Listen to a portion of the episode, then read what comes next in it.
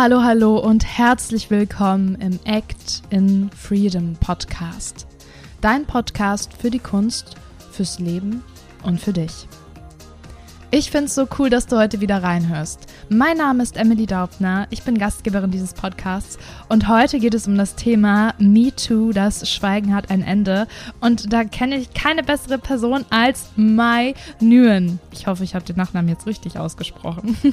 Wie auch immer, Mai ist heute hier zu Gast und Mai ist eine richtige Powerfrau, eine Survivor Queen, denn sie hilft Menschen, die in der Vergangenheit und auch jetzt noch unter Traumata, unter sexuellem Missbrauch leiden, hat selber ein traumatisches Erlebnis gehabt und heute sprechen wir genau darüber, über ihren Weg hin zur Survivor Queen, die sie heute ist und sie nimmt dich mit an die Hand. Und auch wenn du selber in der Vergangenheit vielleicht nicht in der Form etwas erlebt hast, ähm, hör unbedingt in die Folge rein, denn sie teilt ganz viele Tipps mit dir, die du für dich nutzen kannst. Wenn du vielleicht irgendwo festhängst und sei es nur eine Emotion, ich bin mir sicher, es ist für jeden was dabei. Deswegen hör rein, los geht's.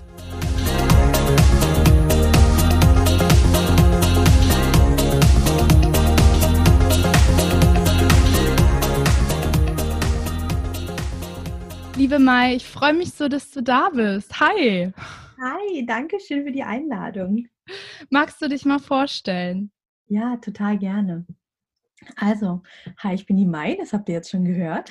ähm, Oh, es gibt so viel zu erzählen. Ich erzähle einfach mal äh, der Teil, der gerade präsent ist und alles andere fragst du einfach, Emily. Machen wir so. Genau, cool. also, ähm, gerade äh, bin ich ähm, Survivor Queen und die Anführerin, wenn man das so sagen kann, der Survivor Queens in der äh, deutschen, ich weiß nicht, Social Media Szene. Also, das ist so ein ganz, ganz schönes Wort, ähm, so eine Wortkreation, die in den letzten Jahren entstanden ist. Tatsächlich gar nicht von mir, die einfach so, ja, ich sag mal, durch die, durch die Social Media Wolke gegangen ist, äh, weil mhm. ganz viele Opfer von sexuellem Missbrauch ähm, irgendwann gesagt haben, ich, ich will kein Opfer mehr sein. Was ist das für ein komisches Wort? Ne? Weil es, dadurch ist man ja die ganze Zeit im Opferstigma drin. Mhm. Und ja, dann äh, kam irgendwie das, das Wort Betroffene und Betroffene fand ich immer noch so ein bisschen, hm, ja, okay, schon besser als Opfer, aber immer noch nicht so geil.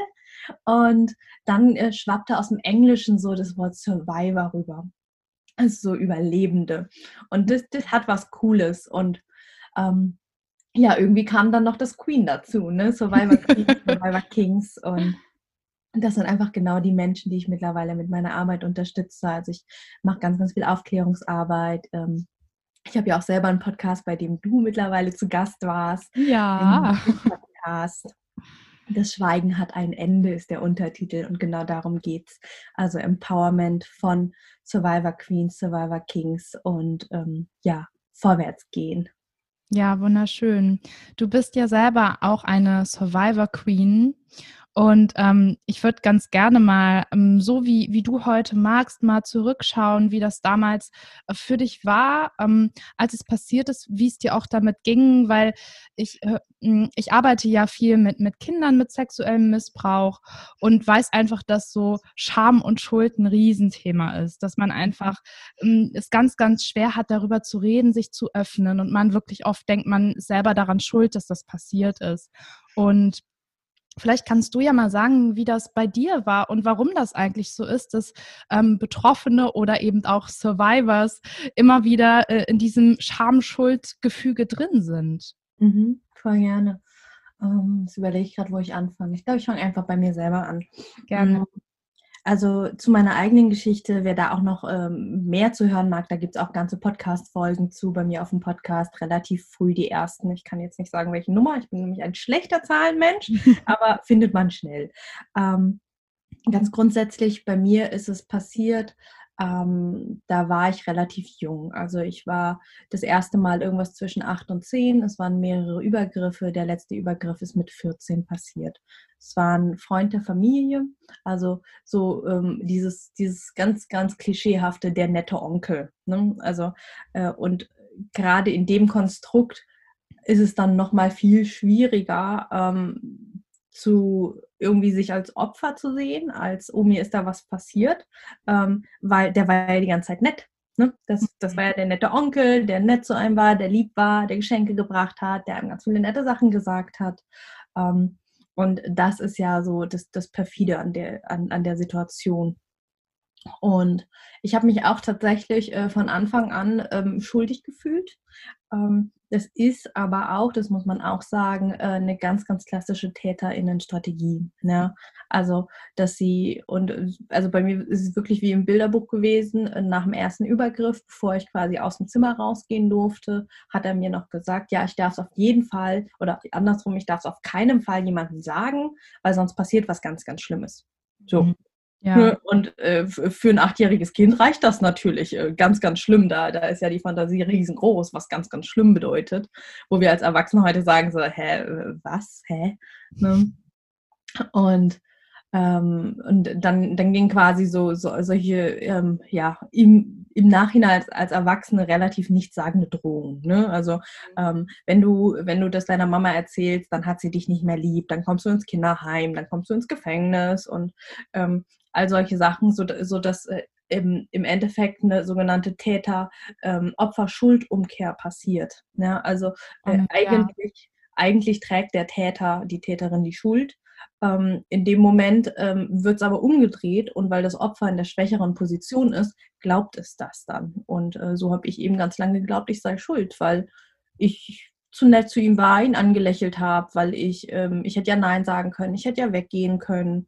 Und aus diesem Schuldding kam dann natürlich auch eine Scham. Ne? Oh, warum habe ich das denn nicht geschafft? Oh, ich, ich bin halt zu schwach, ich bin nicht gut genug und ähm, habe mich dann, also je, je häufiger das passiert ist, desto mehr habe ich mich dafür geschämt, weil ich quasi dann auch in so einen Strudel reingekommen bin.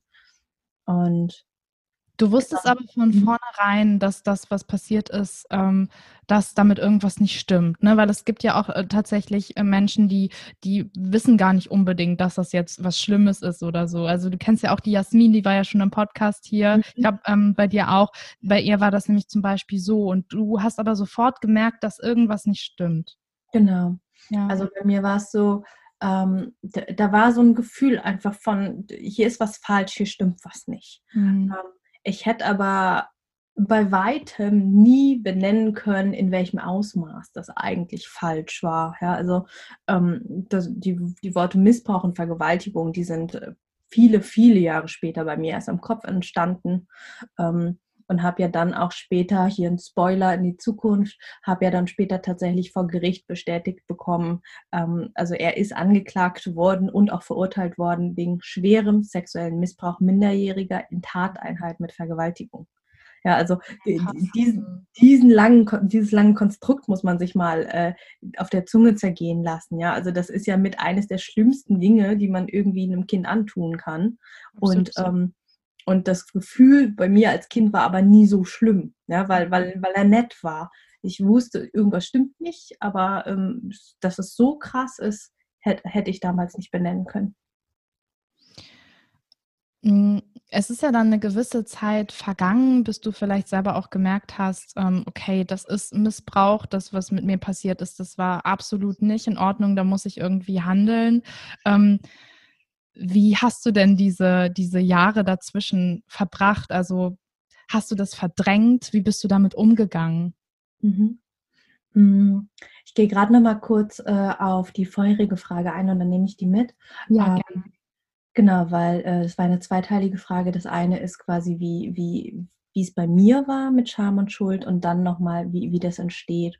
Und äh, ich habe mich in den letzten Jahren ähm, ganz, ganz viel damit beschäftigt. Also äh, auch hier ein Spoiler. Ne? Also ich, äh, ich stehe halt mittlerweile auf der anderen Seite. Also mittlerweile begleite ich Frauen, die Missbrauch erlebt haben. Mhm. Also ich, ich begleite Survivor Queens ähm, in der Aufarbeitung ähm, mit Coaching, also Therapie begleitend in der Regel. Ähm, und da habe ich mich eben auch, also sowohl als Coach mehrfach weitergebildet, als auch als äh, in Traumatherapie Fortbildung. Und ähm, da war für mich ganz, ganz spannend, ähm, was passiert dort eigentlich im Körper? Was passiert dort eigentlich im Gehirn? Warum ist das so? Ne, weil die meisten Survivor Queens ähm, wenn sie sich noch nicht so queenig fühlen, sondern eher noch so ein bisschen opferig und betroffen, ähm, haben das Gefühl, so mit mir stimmt was nicht, mit mir ist was falsch. Und mhm ähm, da mal reinzuschauen und zu verstehen, nee, das sind ganz, ganz normale Prozesse, die im Körper ablaufen. Also wirklich biochemisch. Man kann, man kann, man kann Menschen, die ein Trauma erlebt haben, in so einen Gehirnscanner reinsetzen und man sieht ganz genau, was dort passiert. Und es ist immer wieder das Gleiche bei den, bei traumatisierten Menschen. Und gerade zum Thema Scham und Schuld ähm, ist ganz spannend, wenn man ein Trauma erlebt hat, dann wird ähm, Jetzt muss ich lügen. Ich weiß nicht mehr, ob es die rechte oder die linke Hirnseite ist. Ihr merkt, ich will gerade so Zahlen und Rechts-Links-Sachen ist nicht so meins, aber eine der beiden Hirnhälften, diejenige, die für Logik zuständig ist, ähm, die fährt super krass runter. Also man sieht im Gehirnscan, äh, wenn es quasi, äh, normalerweise funktioniert der Mensch total in Ordnung. Das ganze Leben ist alles in Ordnung. Sobald man aber Richtung Trauma geht, also Richtung das, was man erlebt hat, was einen traumatisiert hat, ähm, fängt das Hirn auf einmal an, äh, in kompletten Notfallmodus zu fahren und fährt die Logikseite komplett runter und man sieht wirklich, dass die Gehirnaktivität äh, quasi gegen Null geht auf der Logikseite, ähm, was evolutionär Sinn macht. Weil äh, wenn, wenn ich schon mal von einem Löwen angegriffen wurde und da wieder ein Löwe steht, werde ich nicht analysieren und nachdenken, äh, in welcher Geschwindigkeit der jetzt wohl gerade läuft und ob das letztes Mal meine Schuld war oder nicht, sondern ähm, die Emotionen äh, gehen an, und zwar 100 Prozent und äh, ich nehme die Beine in die Hand und hau ab, ja, dass der mhm. Löwe mich diesmal nicht, nicht komplett frisst. Und ähm, genauso ist es eben auch mit, ähm, heutzutage, auch wenn wir heute keine Löwen mehr haben, aber wir haben heute auch traumatisierende und potenziell lebensbedrohliche Ereignisse. Und äh, in dem Moment schalt, schaltet die Logik aus. Was, ähm, die Logik ist aber auch dafür da, um zu schauen, wer ist denn schuld an etwas? Mhm. Wer muss sich denn jetzt schämen für etwas? Ja, und, äh, und dadurch kann so eine Scham-Schuldumkehr total schnell passieren, wenn das dann auch noch von außen kommt, entweder durch den Täter, die Täterin oder eben auch durch die Geme äh, Gesellschaft. Ne? Also Stichwort Victim Blaming. Mhm. So. Mhm. Danke, dass du das nochmal so ausgeführt hast. Das ist jetzt, glaube ich, nochmal viel verständlicher. Voll gerne. Genau, und ähm, zu deiner äh, Frage eben, ähm, tatsächlich gen genau so äh, ist es bei mir passiert, dass ich äh, volle Kanne funktioniert habe. Also ich habe, ähm, wenn es nicht Richtung Trauma ging und ich habe alles dafür getan, dass äh, nichts in meinem Leben mich daran erinnert, äh, dass mir solche Dinge passiert sind als Kind, ähm, habe ich einfach volle Kanne funktioniert. Also ich habe alles verdrängt, ich bin ähm, Jetzt vergesse ich immer, wie das, ähm, wie das mit den MigrantInnen-Generationen ist, ob ich jetzt die erste oder die zweite bin. Egal, ich bin im Bauch meiner Eltern. Wieder eine Zahl. genau, Surprise. Also ich bin im Bauch meiner Mama hermigriert ähm, und bin äh, in Deutschland geboren und aufgewachsen ähm, und spreche dementsprechend fließend Deutsch, wie man hört. Ähm, was aber auch ein langer Weg war. Ne? Also ich habe meine ersten Lebensjahre ähm, nur Vietnamesisch gehört, bis ich dann in den Kindergarten gekommen bin. Also gehört und gesprochen und geschrieben, äh, spannenderweise. Ähm, und äh, genau, de dementsprechend ist es nicht selbstverständlich, dass äh, ich quasi als erstes Kind äh, von ArbeiterInnen, von äh, MigrantInnen, von ähm, politischen Asylflüchtlingen ähm, ja, den äh, echt krassen, straighten Weg gegangen bin. Also ich habe wirklich äh, direkt Abitur gemacht, ähm, ich habe ein duales Studium gemacht, also hab mir, äh, war eine von 20, die, also wir waren insgesamt 20 und es haben sich, ich glaube, 2000 Leute auf äh, diese 20 Plätze beworben. Ähm, Genau, also ich, ich habe mich halt einfach überall durchgekloppt, äh, um äh, ja Leistung zu bringen. Also das ist auch so ein ganz, ganz klassisches Survivor Queen Muster, dass sie ähm, das Erlebte eben ähm, ja kompensieren in Anführungsstrichen, indem sie eben Leistung bringen ähm, um da einfach äh, nicht still sitzen zu müssen, nicht drüber nachdenken zu müssen. Und äh, habe dann duales Studium gemacht bei einem, ähm, also an einer dualen Hochschule in Kooperation mit einem Großkonzern, habe also direkt gearbeitet, habe direkt Geld verdient, habe dann noch einen berufsbegleitenden Master gemacht an einer amerikanischen Uni, äh, zweimal äh, zweimal im Monat am Wochenende neben meinem Vollzeitjob. Also äh, ja, Wahnsinn. einfach einfach sehr sehr klassisch Verdrängung, klassisches ähm, im Außen total ähm, perfekt sein, total, ähm, ja, also nach außen sah ich super gut sortiert und es war immer, oh, die krasse Mai, die Mai kriegt alles hin und also wirklich, das war immer der O-Ton von außen, von KollegInnen, aber auch von FreundInnen, von meiner Familie. Mm. Und für mich war es halt immer nur, also ich dachte ganz lang, das sei so, ähm, habe aber immer innerlich immer gespürt, so, okay, eigentlich bin ich getrieben. Ja, also das ist mhm. nicht, das ist nicht die Mai von innen, die das will, sondern das ist irgendwie Druck von außen, Druck von, von hinten, sage ich immer so, so, so das Trauma und die Vergangenheit, die, die so hinter einem steht, ähm, wo ich halt nicht hingucken kann und will und deswegen immer Vollgas nach vorne. Finde ich so spannend, ähm, dass man halt im Außen versucht, so seine innere Realität zu ändern. Ne? Du hast ja vorhin mhm. gesagt, wenn man mit Scham und Schuld behaftet ist, dann sagt man sich irgendwann, ich bin nicht gut genug, ich habe nichts äh, gemacht. Und dann, wenn du im Außen Leistung erbringst, dann hast du ja irgendwann das Gefühl, besser zu sein oder versuchst dich über diese Leistung höher zu stellen, was aber nicht funktioniert, weil das halt innere mhm. Arbeit ist. Total. Ja, und ähm, du würdest ja heute nicht hier stehen, wenn du diese innere Arbeit nicht irgendwann geleistet hättest. ähm, Gab es da einen Impuls? Wie bist du da dazu gekommen, deinen Heilungsweg zu beschreiten? Was hast du gemacht? Mhm.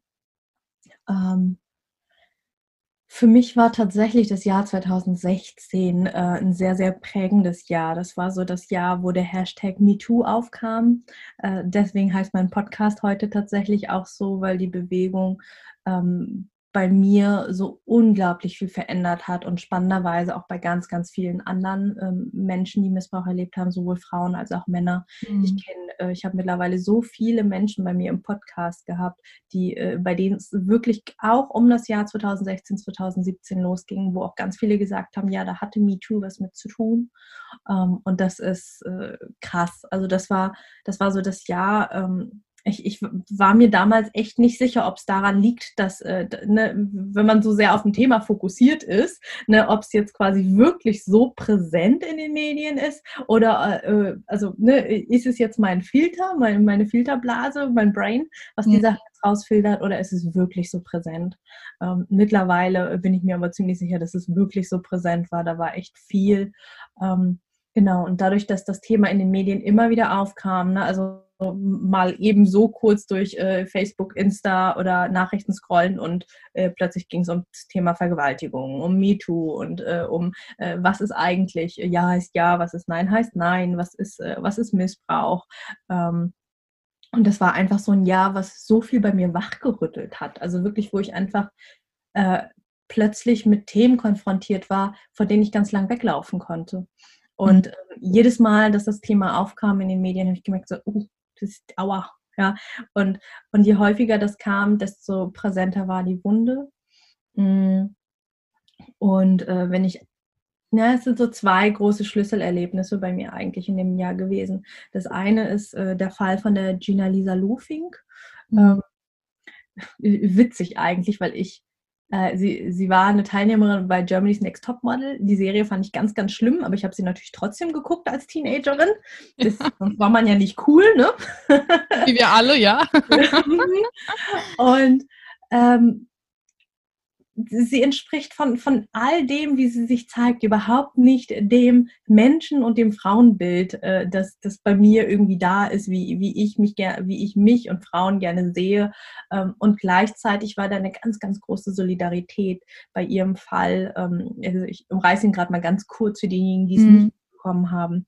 Ähm, sie ist ähm, von zwei Männern. Ähm, jetzt muss man ja mutmaßlich sagen, weil äh, das ist ja leider nicht bestätigt worden vor Gericht. Also sie ist mutmaßlich von zwei Männern ähm, missbraucht und vergewaltigt worden, auf K.O.-Tropfen gewesen und äh, sie haben alles auf Video aufgezeichnet. Ja?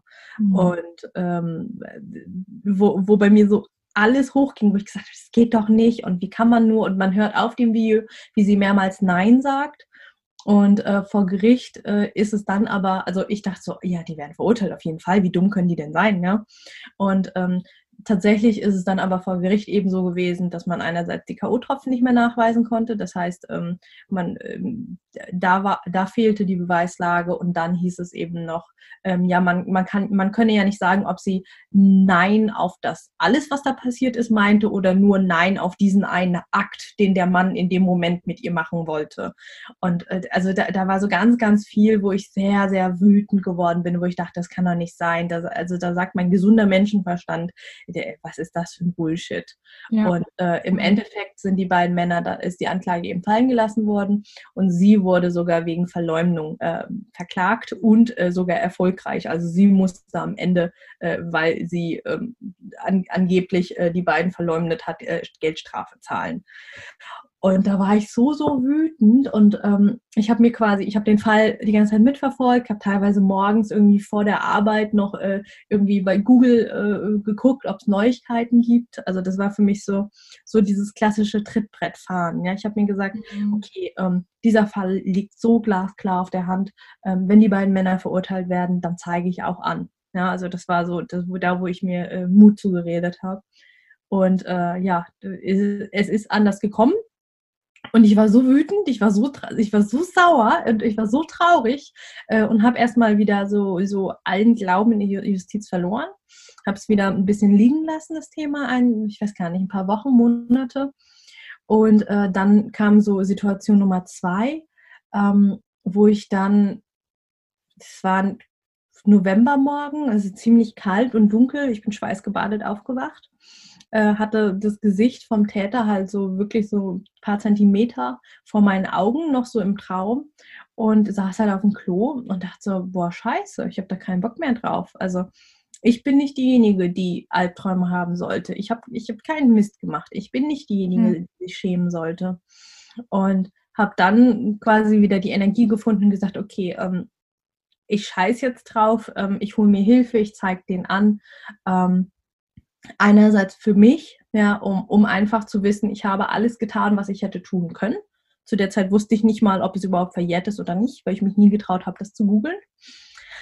Ähm, und tatsächlich auch äh, kam da auf einmal ein Gedankenblitz so, ja, für andere, weil ich weiß nicht, wenn ich jetzt anzeige, ob ich die Erste bin, die anzeigt oder die Zehnte. Ja, und selbst wenn ich die Erste bin, mache ich es der Zweiten einfacher. Mhm. Absolut. Also es war halt wirklich so, dass ein Fall einer anderen Person dich getriggert hat, selber mehr ins Tun zu kommen. Und dann mhm. hast du deinen ähm, Täter angezeigt. Und ja, wie, wie war dieser Prozess für dich? Wie, wie ging das dann weiter? Also das ist doch wahrscheinlich, hat man immer wieder auch mit Angst zu kämpfen, ähm, dass es nicht klappt oder dass du dich vielleicht nochmal mit ihm konfrontiert siehst. Was mhm. ging da in dir vor? Mhm. Mhm. Jetzt überlege ich gerade, ich habe gerade schon wieder so viel gesammelt und habe äh, eigentlich auch den zweiten Teil der Frage vorhin. Äh, ich, ich nehme mal beides zusammen mit, das passt gut.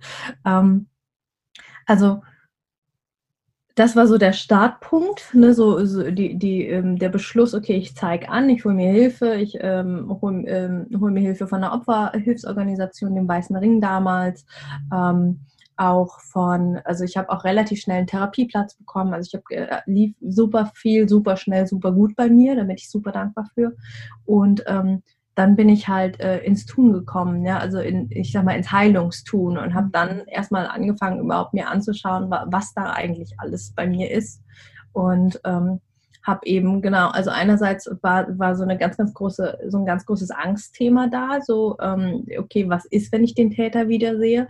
Was ist, wenn ähm, die Anklage fallen gelassen wird? Weil es ist de facto ein Aussage gegen Aussage-Ding, was man ja, wo man mhm. ja genug Statistiken zu sieht, ähm, wie oft äh, so, ja, so so eine Anzeige überhaupt durchkommt und wie oft sie dann, äh, also dass überhaupt vor Gericht angeklagt wird und dann, was passiert vor Gericht. Ja, also ich hatte super, super Angst, ihn wiederzusehen.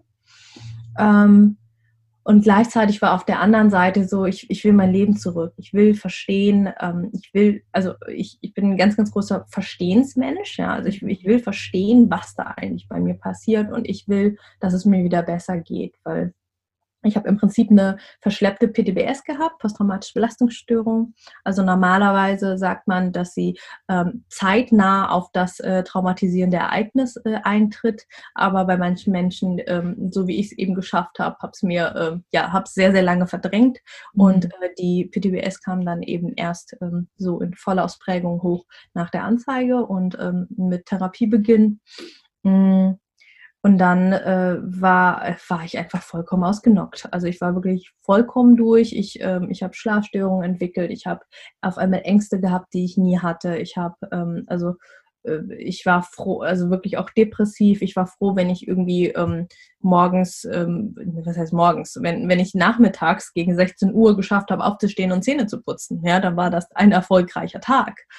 Ähm, und ich habe halt gemerkt, so, okay, so geht's halt nicht weiter. Ich, ich, will, ich will ja mein Leben wieder leben. Ich will ja nicht nur all day long in, äh, in der Therapie irgendwie im, im, im Schatten rumwühlen und äh, mir anschauen, was alles Kacke war.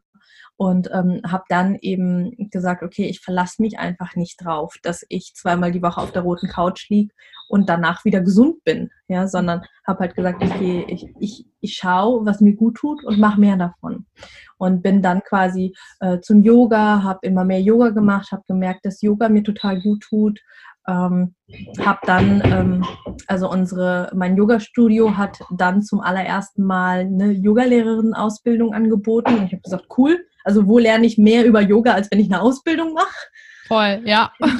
Und äh, im Prinzip äh, war das dann auch ähm, ja mein mein Motto die letzten Jahre. Ähm, immer wenn ich gemerkt habe, dass ich irgendwas gut, also dass mir was gut tut, ich irgendwas gut finde, bin ich da halt all in rein. Ja, also ich habe irgendwie ein, äh, ein, paar Workshops gemacht und habe gemerkt, so ist geil, okay, wo gibt es eine Ausbildung? Und habe dann äh, direkt äh, die andere Seite mitgenommen, mhm. äh, weil gerade bei solchen Ausbildungen ist ja super viel Selbsterfahrung mit dabei. Also ja. bei allen Coaching-Ausbildungen ist Selbsterfahrung dabei, bei, bei den Yoga-LehrerInnen-Sachen, da haben wir ja auch äh, uns gegenseitig unterrichtet, da haben wir äh, gemeinsam morgens praktiziert. Ähm, auch bei den Psychotherapie-Ausbildungen, die ich gerade mache, also integrative Psychotherapie und Traumatherapie, also zwei Ausbildungen, die ich gerade noch gleichzeitig laufen habe. Ähm, da ist auch Supervision dabei, wo man dann auch nochmal äh, über seine eigenen Themen spricht und schaut, wo habe ich eigene Verstrickungen, wo habe ich vielleicht mhm. Themen, dass, äh, die ich äh, nicht auf mein, äh, meine Klientin übertragen möchte. Ähm, also einfach, ja, also wirklich einmal überall rein. Und ich habe ganz, ganz viel gelesen. Also mir hat ganz, ganz viel geholfen, ähm, äh, mir Bücher ähm, zu holen, sowohl von ähm, Betroffenen, also einerseits so die Eigensicht, andererseits aber auch ähm, wirklich Fachliteratur, also dicke Klopper, 300, 400 Seiten Bücher, wo es eben um Trauma geht, wo es um den Körper geht. Ähm, ein ganz, ganz schönes Buch äh, oder auch der TED Talk von der Brené Brown zum Thema Scham und Schuld, ne, The Power of Vulnerability, äh, kann man gerne mal googeln oder ähm, im Deutschen heißt es die, wie heißt denn das auf Deutsch? Scham, die Kraft, ähm, die Macht der Verletzlichkeit oder so. Also können wir auf jeden Fall mal noch äh, in die Show Notes reintun. Gell? Können wir auf jeden Fall, das google ich und pack's unten rein. Perfekt. Also da, das war ein TED Talk, der, der hat mich sehr berührt. Da habe ich, ist, das sind wahrscheinlich die wertvoll, ein, eines der wertvollsten Videos, das ich je gesehen habe, 20 Minuten. Und ich habe danach so geweint, weil ich so sehr verstanden habe, was Scham eigentlich genau ist. Also sie ist Schamforscherin und hat da nochmal näher reingeschaut und näher auf, ähm, ja, ich sag mal, für Laien erklärt, was Scham eigentlich mit uns tut. Mhm.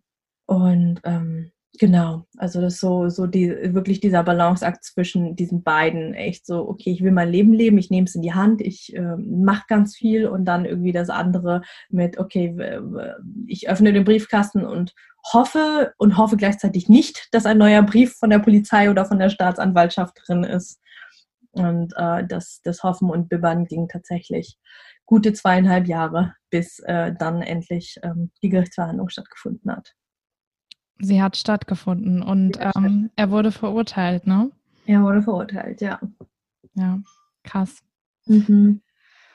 Ich finde das sehr erstaunlich, dass du ähm, du hast am Anfang gesagt, du hast verdrängt und total durchgepowert und ganz viele Sachen auch gleichzeitig gemacht und du hast diese Power total umgekehrt und dich halt belesen und gesagt, ich, ich will da tiefer einsteigen und ähm, natürlich ist man wahrscheinlich erstmal total zurückgeworfen, wenn man das alles zulässt, dass du sagst, hey, Zähne putzen am Tag, das ist schon Erfolg. Mhm. Ne? Aber jetzt, äh, was du sagst, du machst zwei Ausbildungen gleichzeitig, du hast schon so viel ähm, gemacht, mach, machst Webinare, Online-Kurse, Coachings, das ist halt Wahnsinn Wahnsinn, dass du das so komplett umgekehrt hast für dich.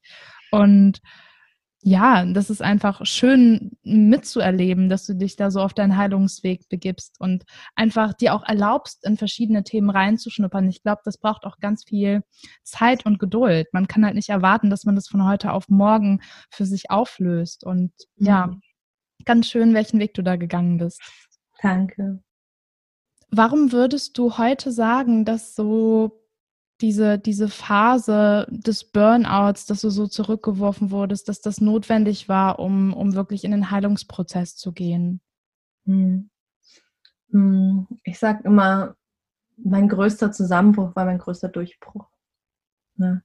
Es ist, wenn ich diesen Vorschlaghammer nicht bekommen hätte. Ja, also wenn ich nicht so krass äh, diese äh, Burnout, äh, Erschöpfungssymptome, ähm, Depression, also wenn ich all das nicht gehabt hätte, dann hätte ich einfach weitergemacht. Also dann, dann hätte ich einfach so wie jetzt weitergemacht und hätte den, äh, hätte den Burnout, äh, also tatsächlich dann den, ähm, was, was, was ja ähm, in der Regel unter Burnout verstanden wird, so dieses wirtschaftliche, ähm, ne, überarbeitende, hätte ich wahrscheinlich einfach fünf oder zehn Jahre später gehabt.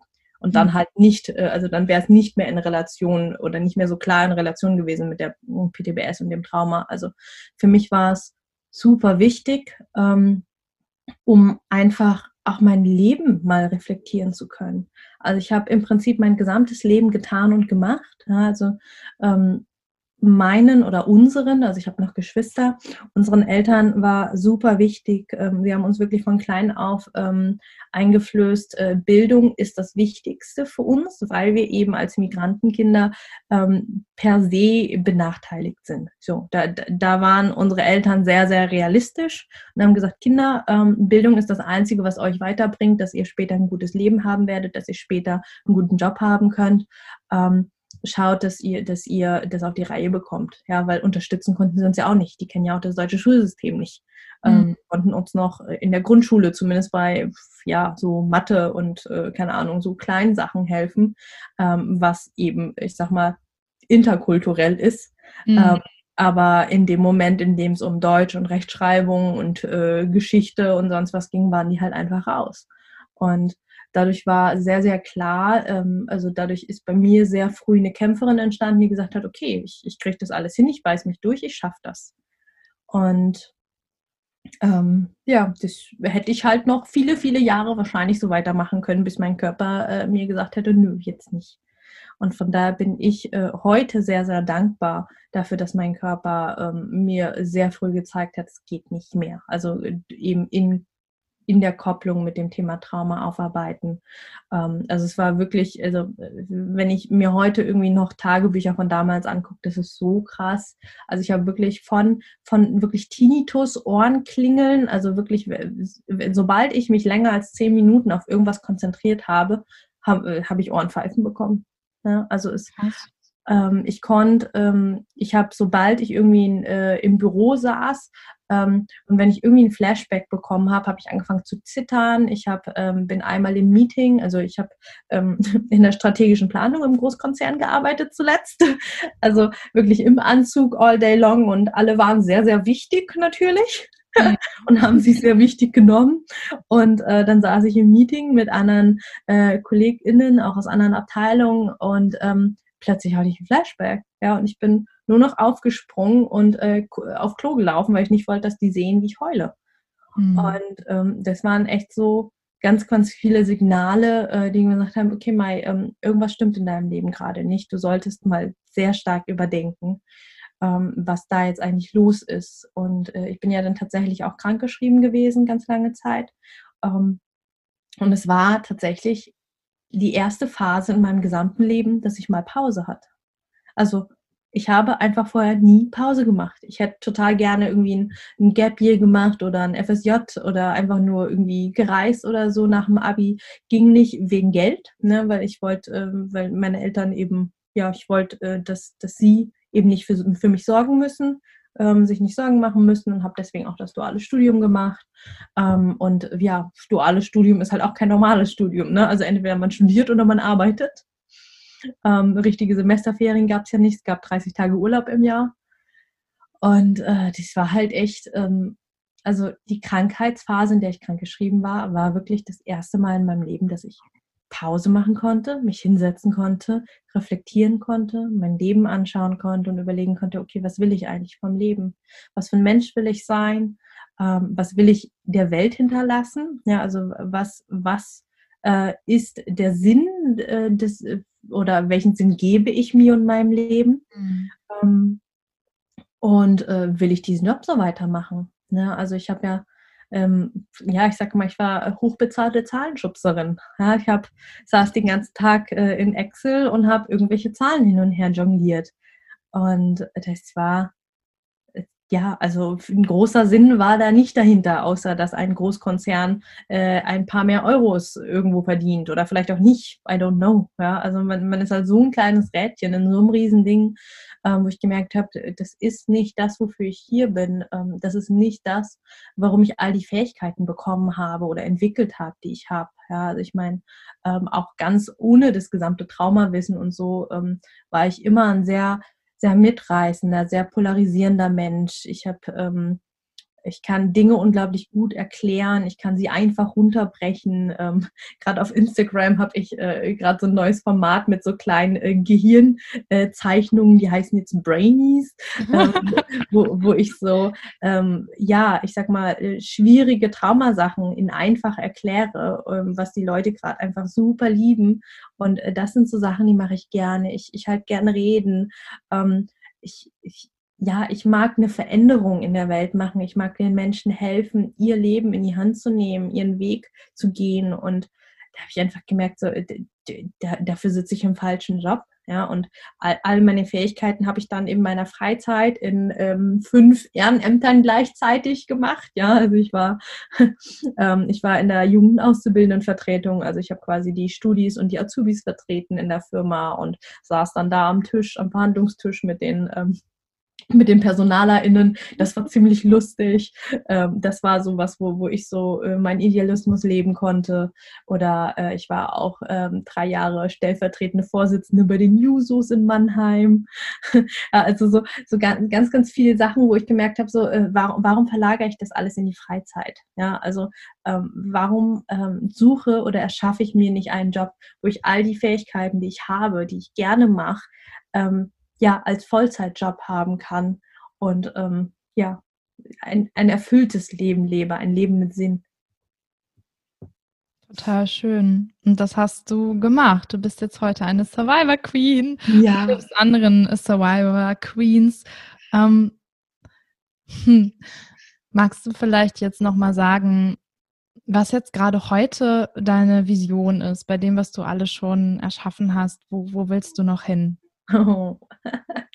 Big Visions. Ähm, ich wünsche mir eine Welt, in der Trauma was vollkommen Normales ist. Also in, in der man ja mal ebenso am Tisch einfach äh, drüber reden kann beim Kaffee. So, ja, mir ist das auch passiert, ich habe das auch erlebt. Und nicht alle vollkommen schockiert da sitzen und auf einmal einen wie ein angefahrenes Reh anschauen und denken, oh Gott, was für ein schlimmes Leben die Person hatte. Mhm. Weil ähm, klar kann Trauma was Schlimmes sein und klar, gerade wenn es wirklich über, ich sag mal, einen großen Zeitraum sehr, sehr häufig passiert ist, kann das schlimm sein. Aber es gibt genauso, und da kenne ich äh, mittlerweile so viele Survivor Queens von, die sagen, ähm, ich möchte nicht als Opfer gesehen werden, weil ich sehe mich selber nicht als Opfer. Es ist ein Teil meines Lebens, es ist ein Teil von dem, was ich erlebt habe und was mir passiert ist, aber es ist nur ein winzig kleiner Teil. Warum sollte ich mich nur darüber definieren und definieren lassen?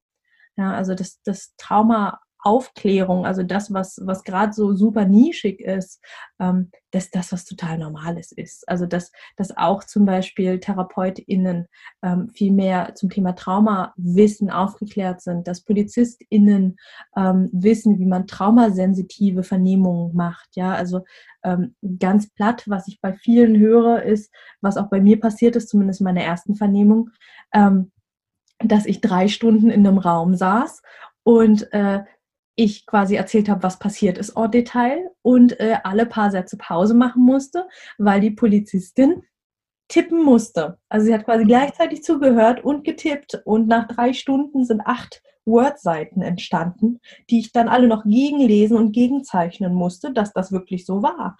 Und ähm, allein solche Sachen kann man so viel besser machen, wenn man zum Beispiel eine Videoaufzeichnung macht. Ja, also dann, dann hat man auch das Wording oder zumindest eine, mit einem Diktiergerät, dann hat man die Worte des Opfers. Ähm, und das ist auch bewiesen. Also da gibt es auch Studien auch von und bei der Polizei dafür, dass wenn die Worte des Opfers, also wenn, wenn wirklich eins zu eins die Worte des Opfers genommen werden und nicht ähm, die Paraphrasierung äh, der KriminalbeamtInnen quasi noch dazwischen hängen, ja, und deren Interpretation und deren Verständnis davon ja auch noch dabei sind, ähm, dass das sich auch ganz, ganz stark darauf auswirkt, ob Anklage erhoben wird und, äh, und auch ob ähm, verurteilt wird. Ja, also äh, für mich ist einfach, da, da gibt es noch so, so viel zu tun. Es ist ein riesengroßes Feld, ähm, wo ich aber auch immer sage, das ist nichts, was ich alleine tue. Ne? Also ich ähm, bin in einem riesengroßen Netzwerk von ganz, ganz vielen ähm, ja, ähm, Influencerin klingt immer komisch, ne? Sinfluencerin finde ich ganz schön.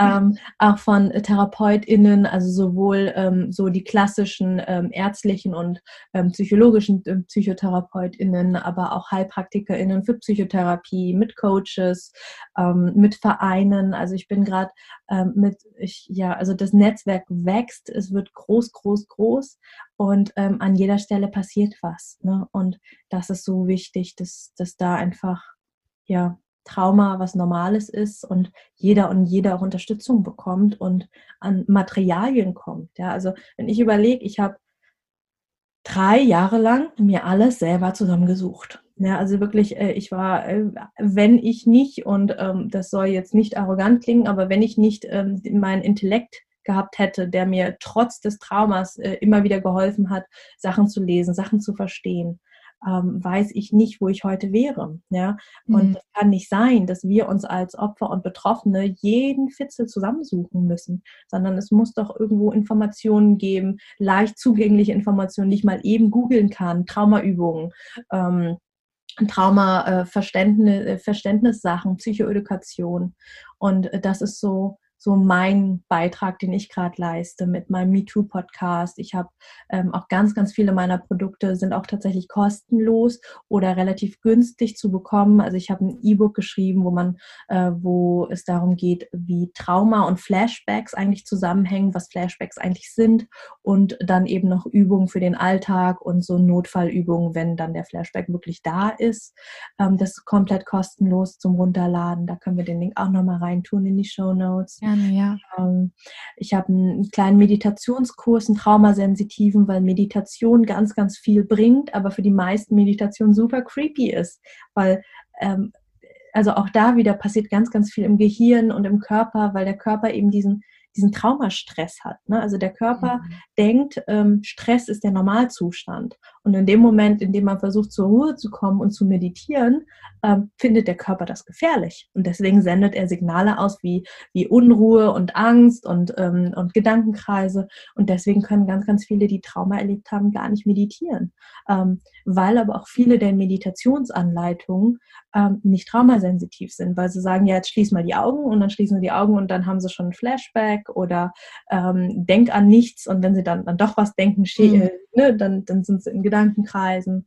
Und äh, da habe ich zum Beispiel auch ein kostenlosen Kurs gemacht. Da bin ich auch gerade am Erstellen von einem äh, von einer Meditationssammlung, äh, wo man dann einfach wirklich eine Sammlung hat, wo man weiß, die gesamte Sammlung ist traumasensitiv ähm, mit einer kurzen äh, Einleitungssequenz so über sieben Tage, wo man jeden Tag äh, Infos bekommt, wie kann man meditieren, was kann ich tun, was kann ich machen, dass ich trotz Trauma meditieren lernen kann. Ja, und ganz viele solcher Projekte sind für mich einfach so wichtig, dass ich sage, ähm, ich habe einen Großteil meiner Sachen, die sind kostenlos oder günstig zugänglich und dann kann man eben noch äh, mit mir, wenn man mit mir im 1 zu 1 oder im Gruppentraining arbeiten will, äh, das kostet dann Geld und das ist dann auch das, womit ich mich finanziere. Aber es ist einfach, ja, immer noch viel, viel, viel zu wenig Information da draußen. Ja, wenn man das jetzt so hört, finde ich, dass du schon einiges machst und ganz toll, dass du das eben auch zum Großteil kostenlos zugänglich hast. Das verlinken wir auf jeden Fall alles nochmal zum Nachschauen. Gibt es noch irgendwas, was du jetzt nicht gesagt hast, was du gerade machst, was noch unbedingt in den Podcast soll, ähm, wo die Leute dich halt noch erreichen können, wie sie mit dir Kontakt aufnehmen können? Hm. Hm. Habe das Gefühl, ich habe schon ganz, ganz viel erzählt. Also ähm, wo man, wo ihr auf jeden Fall vorbeischauen könnt, ist Instagram, wenn ihr Instagram habt. Das ist so äh, mein Kanal, wo ihr einerseits äh, eben Informationen bekommt. Also in meinem Feed sind meistens ähm, ja so äh, viele Erklärbilder ähm, und äh, wenn ihr mich hinter den Kulissen kennenlernen wollt, dann ist Instagram auch super, weil äh, ich relativ viele Stories mache und dann sieht man äh, ja mich als Menschen auch einfach, weil mhm. ich mache sehr, sehr vieles transparent, ähm, weil ich der festen Überzeugung bin, ähm, dass ich, ja, ähm, man sagt so, leading by, by living. Ne? Also ich, ich, mhm. ähm, ich erzähle nicht nur Dinge äh, von oben herab, sondern ich, ich lebe all das, was ich euch zeige. Und äh, manchmal zeige ich eben auch, dass ich nicht aus dem Bett komme oder dass ich verschlafen habe. Oder äh, also ich, ich, ich bin einfach rundum Mensch und äh, mag, äh, mag jeden und jene ermutigen, äh, das auch zu sein. Ähm, und äh, wer mich als Beispiel äh, nehmen mag, total gerne. Und ähm, Genau, ansonsten äh, bin ich jetzt gerade, da haben wir äh, gerade vor dem Podcast noch drüber gesprochen, läuft für mich gerade mein äh, erstes Gruppenprogramm mit äh, elf Survivor Queens. Das ist super, super schön da, ähm, weil ich habe ähm, also bei, schon bei der E-Book-Erstellung habe ich quasi gefragt, was sind eigentlich eure größten Herausforderungen mit Trauma? Also ich spreche ganz, ganz viel. Also genau, deswegen ist es auch cool, ähm, bei mir vorbeizuschauen auf Instagram oder auch auf meinem Newsletter, weil ich einfach ganz, ganz viel mit, ähm, mit dem Betroffenen spreche. Also ich stelle Fragen, manchmal mache ich sogar Umfragen und sage, hey Leute, ich habe gerade eine Idee, ähm, ich will den Meditationskurs machen, was für Meditation wünscht ihr euch denn? Oder was sind eure größten Probleme? Ähm, oder was sind eure größten Probleme mit Trauma grundsätzlich? Grundsätzlich. Und ähm, da kann man halt auch einfach mitwirken bei den Sachen, die ich erstelle. Ähm, und so ist zum Beispiel auch äh, das Gruppenprogramm entstanden, weil ganz, ganz viele ähm, gesagt haben, sie wünschen sich Austausch und Vernetzung. Mhm. Weil wenn man nicht gerade in eine, ähm, in eine Gruppe, ähm, wie heißt denn das, ähm, in eine Selbsthilfegruppe geht, ähm, dann lernt man ja eigentlich niemanden kennen. Also ja. Ähm, da muss man schon, ich sag mal, ein krass wokes und fortschrittliches Umfeld haben, dass, dass da jemand sagt, ah ja, mir ist das auch passiert. Also, weil sonst ist man ja eigentlich in seinem normalen, in Anführungsstrichen, Freundinnenkreis sehr, sehr einsam, alleine, fühlt sich oft ein bisschen wie so ein Einhorn, ja, äh, irgendwie bin ich komisch, mir ist das passiert.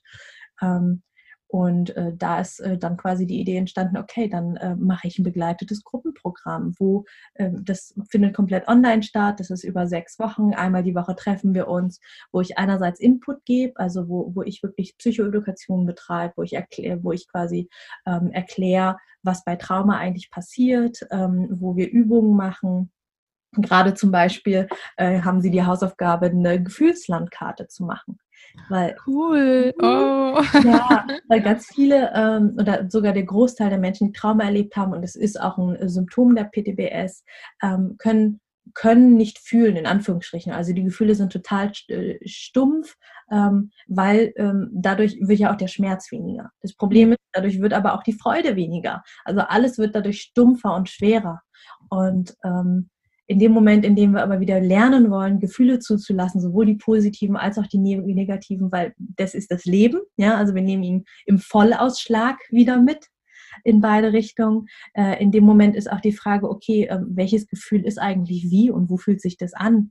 Und das ist so ein bisschen wie, wie eine neue Sprache lernen. Und jetzt, jetzt haben sie halt, äh, also wer das machen mag, äh, ich lade euch ganz herzlich dazu ein, so als Übung aus diesem Podcast, ähm, dass ihr euch ähm, einfach äh, einen Blog nehmt und ähm, die Gefühle aufschreibt. Also im positiven Freude, dann haben wir noch Wut, Angst, Trauer und Ekel. Ja? Mhm. Ähm, und äh, für jedes dieser Gefühle einfach so ein Männchen äh, aufmalt, äh, so ein Strichmännchen oder wie auch immer ihr Männchen malt ähm, und einfach mal eine Woche lang beobachtet, ähm, wo fühle ich das Gefühl, wenn es aufkommt. Ja, also wo fühle ich es? Wie sieht es aus? Wie fühlt es sich an? Ähm, für die meisten ist zum Beispiel ähm, Freude so aus dem Bauch heraus. Man, bei manchen strahlt es aber auch im Herzen. Ähm, bei manchen ist es ein Kribbeln. Bei manchen ist es irgendwie einfach nur groß und manche spüren es einfach im Gesicht. Ja, und, und da einfach mal zu schauen, ähm, wie ist es bei mir? Und das Coole am Gruppenprogramm ist, dass ganz, ganz viel Austausch passiert. Also die arbeiten auch in Kleingruppen zusammen, also neben, neben den äh, großen Terminen, wo wir einmal die Woche ähm, alle zusammen sind, haben sie quasi noch in kleinen Dreiergruppen äh, Austausch, wo sie sich ähm, ja über ihre Hausaufgaben austauschen, weil es ist so cool zu sehen, okay, ich bin nicht alleine, anderen geht es auch so und man kann auch von den anderen lernen, weil vielleicht äh, spüre ich noch nicht so viel und deswegen ist meine Gefühlslandkarte vielleicht noch relativ leer und dann höre ich von wem anders, ja, also Freude ist bei mir ein Riesenkribbeln im Bauch und dann merke ich ja, ob eine Resonanz kommt oder nicht und dann merke ich so, Stimmt, ist bei mir auch so. Ich habe es nur nicht wahrnehmen können, weil es bei mir so abgestumpft ist. Und da, durch den Austausch passiert einfach ja, ich sage mal, einfach Magie. Also das ist so, das ist das, was ich an meinem Job liebe. Ich, ich darf so ein bisschen zaubern und, und äh, so den Rahmen halten dafür, dass Magie passieren kann. Ja. Das hast du richtig schön gesagt. Mhm. Also ich glaube, da ist jetzt für jeden was dabei. Ähm, ich kann jetzt nur jeden hier anhalten und äh, aufrufen, sich mit dir in Kontakt zu setzen, gerade wenn da irgendwie vielleicht noch ein Problem besteht oder es etwas gibt, worüber er oder sie, der das jetzt hört, einfach ähm, reden mag, dann auf jeden mhm. Fall all das nutzen, was du bietest. Ganz, ganz toll. Magst du jetzt einfach nur noch mal zum Abschluss vielleicht in einem Satz, vielleicht in ein paar Sätzen sagen, ähm, was können die Zuhörer tun, um wirklich das Schweigen zu brechen, um zu sagen, ja, ich auch und ich traue mich und ich bin jetzt mutig. Und das muss, das darf ähm, gerne in diesem Bereich sein, aber vielleicht gibt es ja auch ein anderes inneres Problem, wo man sich einfach nicht traut, aus Scham oder Schuld heraus zu sprechen. Kannst du das vielleicht nochmal konkret ähm, mit uns teilen? Total gerne. Also wenn du gerade ein Thema hast, ähm, egal ob es Missbrauch ist oder nicht, wenn du merkst, da, da ist was, was möcht, das möchte raus, du weißt aber noch nicht so ganz wie, dann schau dir einfach mal an, ähm, was, was dir jetzt konkret am besten hilft. Für viele ist es die Verbindung mit anderen, also zu spüren, ich bin nicht alleine weil dieses Gefühl, ähm, da sind noch andere, die haben das gleiche Problem oder ein ähnliches Problem, macht oft stark. Das macht so das Gefühl von, ah, jetzt kann ich auch rausgehen. Ja, also deswegen ist zum Beispiel mein Podcast da. Also wenn du ein Missbrauchsthema hast, hör gern bei mir in Podcast rein. Wenn du, ähm, ich meine, wenn es zum Beispiel eine Essstörung ist, dann such nach einem Essstörungspodcast oder Instagram-Accounts oder Blogs. Also schau, ähm, dass du dir wirklich anstatt Fachmaterialien, dass du dir von Betroffenen des gleichen Themas ähm, Dinge anschaust für Betroffene, also für dich quasi. Mhm. Das hilft ganz, ganz vielen, um da einen Schritt voranzugehen. Ähm, vielleicht ist es aber auch das Schreiben. Ja, also oft ist es einfacher, etwas zu schreiben als zu sprechen. Und deswegen quasi einfach erstmal anfangen mit Schreiben. Das kann einfach nur erstmal für dich in deinem Tagebuch oder deinem Journal sein. Ähm, manche gehen dann zum Beispiel den Schritt und machen einen anonymen Instagram-Account. Ja, also wirklich einen, der nichts mit ihnen zu tun hat, neben ihrem persönlichen Account ähm, unter einem Pseudonym und schreiben dann einfach erstmal so, um zu schauen, ähm, ne, dann, dann kommt es schon mal raus, aber es ist immer noch nicht ich als Mensch, weil mhm. vielleicht hast du Bedenken, Sorgen, ähm, vielleicht hast du einen Job, wo das nicht so cool wäre, wenn das rauskommt oder du, du magst deine Familie nicht belasten und äh, dann geht es Stück für Stück weiter und ganz viel passiert dann äh, auch einfach wieder ganz magisch. Also dich ähm, dich jemandem anvertrauen. Das kann dein bester Freund, deine beste Freundin sein, kann aber auch jemand ganz anderes sein. Also ein Mensch, bei dem du dich wohlfühlst, bei dem du das Gefühl hast, da kann ich es erzählen, da darf es raus. Ähm, gibt auch Notfallseelsorgetelefone. Ähm, kannst du auch einfach mal nach Not, ähm, nach solchen Nummern schauen. Die sind oft anonym. Ähm, und äh, ja, wenn du das Gefühl hast, du brauchst professionelle Hilfe, äh, dann geht es natürlich auch ähm, Richtung PsychotherapeutInnen. Ähm, da ist die Wartezeit leider etwas länger in Deutschland, aber manchmal hat man auch Glück. Also ich hatte Glück, ich habe nach zwei Wochen Termin gehabt und ähm, zur Überbrückung oder tatsächlich bleibst du da, ähm, geht es eben auch mit äh, Coaches oder HeilpraktikerInnen für Psychotherapie. Ähm, das kostet dann halt äh, zwar leider aus eigener Tasche, aber es ist was, wo man relativ schnell rankommt. Genau. Ja, super. Ganz viel Input. Ich danke dir sehr. Danke, dass du heute da warst, deine Geschichte geteilt hast und so viele Tipps und Möglichkeiten auch aufgezeigt hast. Ich hoffe sehr, dass die, die jetzt zuhören und sich vielleicht ähm, an der einen oder anderen Stelle getriggert fühlen, in, in die Heilung gehen wollen und einfach in den Austausch gehen, wie auch immer. Ich danke dir. danke dir. Ja, ihr Lieben, wenn euch die Folge gefallen hat, dann natürlich erstens bei Mai vorbeischauen, ist ja klar. Und zweitens freuen wir uns natürlich, wenn ihr uns ein Feedback gebt, ähm, den Podcast abonniert, uns einfach auch sagt, was euch vielleicht interessiert, wo ihr gern mehr an Themen einsteigen wollt. Und dann würde ich sagen, sehen wir uns in der nächsten Folge. Und bis dahin sage ich ciao.